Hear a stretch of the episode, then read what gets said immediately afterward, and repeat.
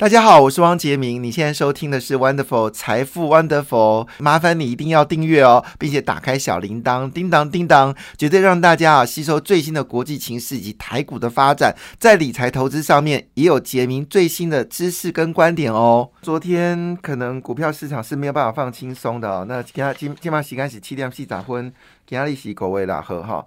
哇，昨天美国股市呢，其实跌势蛮惊人的，道琼工业指数一口气是暴跌了一千零六十三点呢，真的是非常的令人感到非常忧虑哦。那么一口气跌幅是超过了三点一二个百分点，把礼拜三上涨了九百八十三点全部抹杀啊，而且还倒跌了将近有一百多点哦。那么其中费半指数呢是重灾区哦，一口气跌掉了一百五十八点二六点，跌幅是高达五个百分点哦。纳斯达克呢也是杀声隆隆，一口气是暴跌了四点九九个百分点。好，那欧洲股市呢则是涨跌互见了，亚洲股市呢也都涨跌互见，印度股市呢是回升零点零六个百分点。俄罗斯股市呢是上升了零点五二个百分点，菲律宾股市上涨零点九七个百分点，这昨天的哦。那么今天台湾股市肯定会受到非常大的一个冲击哦。那主要原因是因为这个恐慌指数是一口气大涨到二十二个百分点，其实还好，之前最高曾经到三十五个百分点。那美元开始走强，股市跟债市呢就是有抛售，债市的价格呢利率呢又往上走高了。那么十年期的指标利率呢，从昨天的前天的二点二点九哦。那么一口气升到三点零六六，是创下二零一八年十一月最高的利息利这个历史的利率哦。那么昨天呢，其实各大类股杀四方啊，几乎是在跌，在比谁跌的比较多。那么其中呢，特斯拉是一口气暴跌了八点三八点三三个百分点，完全没有任何理由哈。那事实上呢，特斯拉已经决定在上海要扩厂，希望能够达到哦，就是一年呢可以生产一百二十万辆。电动车哦，那这个在上海陆续已经开始慢慢的恢复上工的一个情况下，特殊啊飘出这个消息，主要是因为在中国它的生产效率确实比较高。那这样的好消息依旧没有办法让特斯拉股价在昨天有任何的回升，直接大跌了八点三三个百分点。那么标准五百也是重挫三点五六个百分点啊，这是创下四月二十九号以来最大的单日跌幅。那么其中呢，像大家最关心的是苹果。苹果昨天是重挫了五点五七个百分点，脸书呢好不容易反弹哦，但昨天呢基本上是完全是被杀到没有招架之力哦，最后重挫了六点七七个百分点。微软其实公布第一季的营收是非常漂亮，获利也是有增长。不管你的获利好，营收增加，股票依旧下跌。其中微软呢是大跌了四点三六个百分点。其中大家最关心的电商龙头 Amazon，Amazon 呢最近它专心在云端的一个。服务哦，但云端服务呢，已经连续五年都六年都亏钱了哈，都没有赚到钱。这消息一度曾经让上次 Amazon 公布财报的时候股票跌，好不容好不好不容易哦，前天有反弹哦，但昨天呢再杀七点五六个百分点。呃，这个七点五六百分点非常的可怕，因为呢，这使得所有电商的股票全部重挫。那像是 ETSY 啊，Easy 还有 eBay，那么昨天 ESTY 呢，它就是一家电商公司。股价一口气大跌了十六点八三个百分点，一倍呢也重挫了十一点七二个百分点。主要大家对于电商的未来前景已经感到恐惧哦。那因为这个解解在就我们说的封城之后呢，电商在美国呢要再获取高额的利润机会越来越小，因为人们会到街头去街边店来买，所以呢，这个也影响了台湾的电商股票，可能好日子已经过了，这个可能要稍微留意一下哈。那这个跌幅相当可怕，跌到十六点八三个百分点。那大家比较关心的就是有关台积电的部分哦。台积电昨天的跌幅非常重，一口气暴跌了四个百分点。但所有跌最凶的是日月光，那么日月光是跌掉四点七八个百分点，联电呢是跌掉四点四个百分点呢，依旧接受了就是美国的股市的严格考验哦。那我们知道之前 M D 公布了业绩非常非常好，业绩成长一点一七倍嘛哈。但昨天呢，依旧大跌了五点五八个百分点。好，那这个讯息当然，台湾人应该对台股还是有信心。可是呢，可是呢，外资呢一看到讯息，肯定好，一定砍台湾股市。所以今天的股票呢，一开盘应该会有严重的卖压。这个卖压不是来自于台湾人，好，这卖压呢应该是来自于就是外资哦。事实上也确实如此哦。四月份的外汇存底呢，创下了七个月来新低哦。主要是因为外资绕跑。那么外资一口气在今年已经卖超了两千五百九十五亿新台币，而且呢，现在的汇出金额是越来越大哈，越来越大，汇出金额越来越大。那也就是说呢，主要当然原因是因为美元呃开始飙高嘛哈，所以资金呢会转美元的方向进行。那现在呢，各国货币跌最凶的是日元哦，跌掉六点三六个百分点，欧元也惨衰了五点八四个百分点，英镑呢本来英镑本来还很强，因为英国升息的态度比。美国联准局更加坚强哦，但最近呢，他升完息之后就说可能不升了。这消息呢，使昨天英镑呢也大跌哦，那么最后跌掉了四点八个百分点，人民币呢则是跌掉了四点七六个百分点呢。那么资金往美元的方向进行呢，似乎已经是一个必然的趋势，这对台股来说也形成了一定的压力哈。那当然，我们来看一下这个问题到底到底该怎么办呢？好，会不会问题很严重呢？好，应该这么说，鲍尔是这么说，因为这昨天为什么引杀这个杀机呢，是因为鲍尔他说了一句话，说美国的通货膨胀确实是蛮严重的，但他不会考虑动用三码的升息啊，顶多就是两码升息，但是呢，紧缩银根呢，已经是一个必然的方式，就是减少市场的货币流通。那钱就会变贵，钱变贵呢，东西就可以变得比较便宜。好，所以它要让美元走强。那美元走强一个好处哦，它进口的商品呢，相对回来就会比较呃低，因为美国今年第一季公布的 GDP 是负的一点六个百分点，其中最大的原因是因为它的贸易逆差呢高达了一千零六十六亿美金吧，大概这个数字。那比去比上个月哦，比三月份呢，呃，四月份呢，比三月份呢。就是贸易逆差呢，又多了十个百分点。那大家合理的推估哦，因为你的消费增长只有一个百分点，但是你的逆差是扩大十个百分点，所以某种程度大家认为是因为物价变贵了。物价变贵呢，造成你的美国通货膨胀变得很严重。那我其实这里面就是国际间是联动的啦。虽然美国也有石油，也有天然气，好，其实天然气不但够美国用，还可以外销。但是全球天然气价格上涨的时候，你的天然气价格就要增加。就像当时巴西人非常讨厌这个巴西政府，为什么讨厌巴西政府呢？因为呢，中国跟巴西订了大量的大豆。那个定的价格很好，所以巴西的农夫呢就把大豆的都卖到了中国，就造成巴西当地的大豆价格大幅的攀升。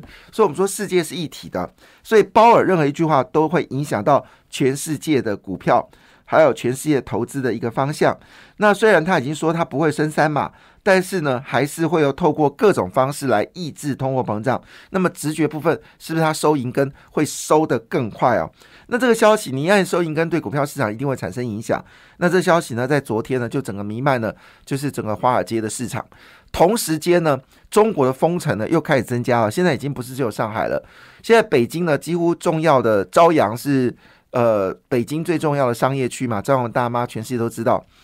那已经陆续的把朝阳区所有地铁的闸口全部关下来，就是你不能坐地铁了。那么他们的公交车，也就是公车呢，也就停驶。现在北京街头你看到是一堆人骑着脚踏车上班，他们说这打回了就是远古时代。那因为这个北京到底会不会封城，已经成为现在热话题。如果万一北京也真的封城的话，那这个中国的问题就变得不单纯了，这个会影响到全世界的整个供货的问题。那当然，最大的受惠者就是印度啦、越南呐、马来西亚、印尼、泰国，哈，这些国家也是受惠者。台湾当然也是受惠者，这个你根本就毋庸置疑哦。不要再讲说台湾有停滞型的通货膨胀了。虽然我们制造业数据有略微的呃，就是往下到五十六分的，五十六分还是扩张啊。那我们估计台湾应该会是最大的受惠者。好，但是这个消息我们再继续解读下去哦，它的问题是在哪里呢？就是因为包尔。并没有给一个明确的数据，到底美国通货膨胀什么时候会减少？加上中国不断的封城，那么中国不断封城，当然就造成你进口的物价就会增加。那货柜人塞港的问题到现在还没办法解决，所以种种的一个情况呢，使得股票市场充满了许多的不确定性。我现在也不能说什么时候买，什么时候卖，只能说只能静观其变哦。那当然，叶伦就说了，美国的经济还是很强劲，没有问题，大家不用担心。鲍尔是说有机会实现软着陆，有机会听到有机会，就是表示也有可能不能软着软软着陆吗？好，那种种中国封城、美国通膨的数据呢，确实勾紧了全台湾所有每个人的心情哦。就是到底这个市场能不能投资呢？就在当下，好，我们公布了第一季的国营第一季的放款，那国营第一季的放款一口气呢是大增近兆元哈。那这个存放比呢，也开始有慢慢的这个呃，就是诶，存放比还是有慢慢的这个增加哎，所以说表示呢，还是有更多一个存放款的一个机会哈。好，存放比，存是分子，呃，放是。分母哦，所以存放比在增加，表示放款金额越来越多哈。那么一口气大增的兆元哦。那么最新公布的消息呢，确实哦，整个台湾银行业呢是赚钱的，就是扣除保险哦，还有这个证券为主的银行之外呢，大部分银行呢公布业绩呢，确实确实是赚钱的。那么整个国营第一季呢，是紫光第一季呢就赚了一千零七十二亿元哦。但是呢，在证券跟这个保险部分呢，其实是蛮辛苦的。所以主要还是来自于就是这个银行的本体的一个所谓的存放款的获利哦。所以银行业还是很强劲哦。我们知道前阵子银行股下跌哦，这个是毋庸置疑，银行业的状况确实是越来越好。我觉得这个部分。是没有任何的的担忧哈。那当然，我们还是讲一些比较正面的讯息。虽然我不期待今天股票会有任何的反弹呢，基本上这个今天的股票市场一定是很辛苦啦。这个说什么都不对哦。所以换个角度，我们来谈一个比较长期的看法。那我们知道最近最关心的就是红海。那红海呢，因为可能在二零二四年就会替 Apple Car 来代工。那这个消息呢，其实最近呢也激励了红海跟它子公司的股价的上涨。那红海呢也公布四月份的营收，好数据是这样子的。那本来很担心哦，红海会不会受到中国封城的关系呢？业绩有明显的下滑？答案是没有哈。那昨天公布四月份营收呢是四千八百六六十五亿，那月减是四点一三 percent，年减只有二点八个百分点。那这个数据呢是创下历年同月的次高。所以表示呢，上海封城并没有直接冲击到红海的业绩哦。那么累计前四个月呢，总共红海的营收呢是高达一兆八千九百四十六亿元一一季呃四个月。所以按照这个数字来看的话呢，今年的业绩呢应该会看五会到这个将近六兆元哈，因为它的营收是越到年底营收就越高。那前四个月的累积的营收呢，成长幅度是增加了二点七六个百分点，是创历年同期的新高。当然，这个涨幅其实不多了。你说涨二三个百分点，它红海已经不是一个成长型的股票了。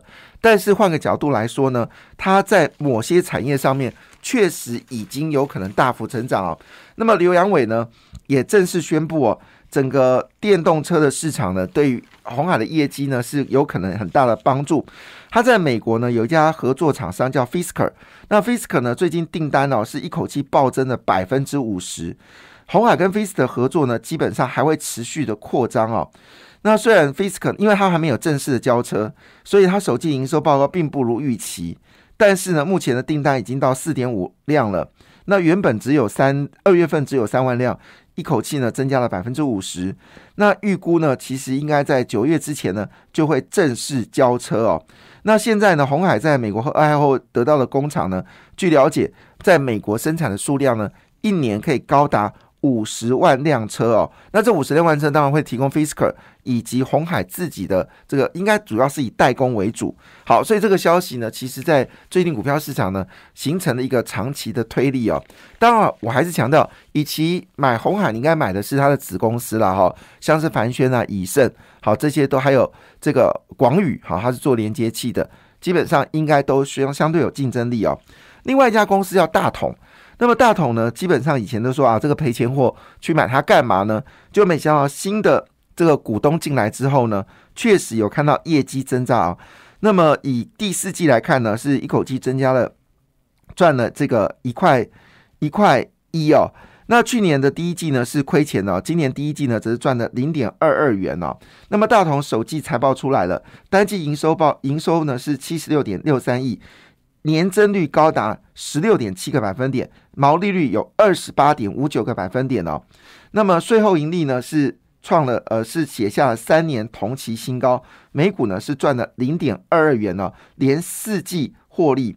那当然，大同的老板是这么说，因为新的经营团队呢引进了新的技术人员哦，所以他们在费用的降低部分呢，还有包括土地的使用方面呢，确实已经形成了一个成长的空间呢。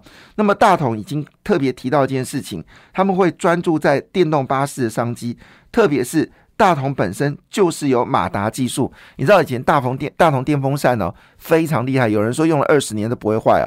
我我见识过，那台真的太强了，二三十年都不会坏。那你知道东西不会坏，这家公司不会成长；东西要坏，公司才能成长啊。但是换个角度来说，表示呢，其实大同在电池部分。它是具有一定的能力。那据了解，它现在跟工研院的合作开发两百五十 k 瓦哦，两百五十 k 瓦其实蛮大的。一般我们的车子呢只有九十九十六 k 瓦，它是两百五十 k 瓦。那包括电动车跟驱动器非常强。感谢你的收听，也祝福你投资顺利，荷包一定要给它满满哦。请订阅杰明的 Podcast 跟 YouTube 频道财富 Wonderful。感谢，谢谢 Lola。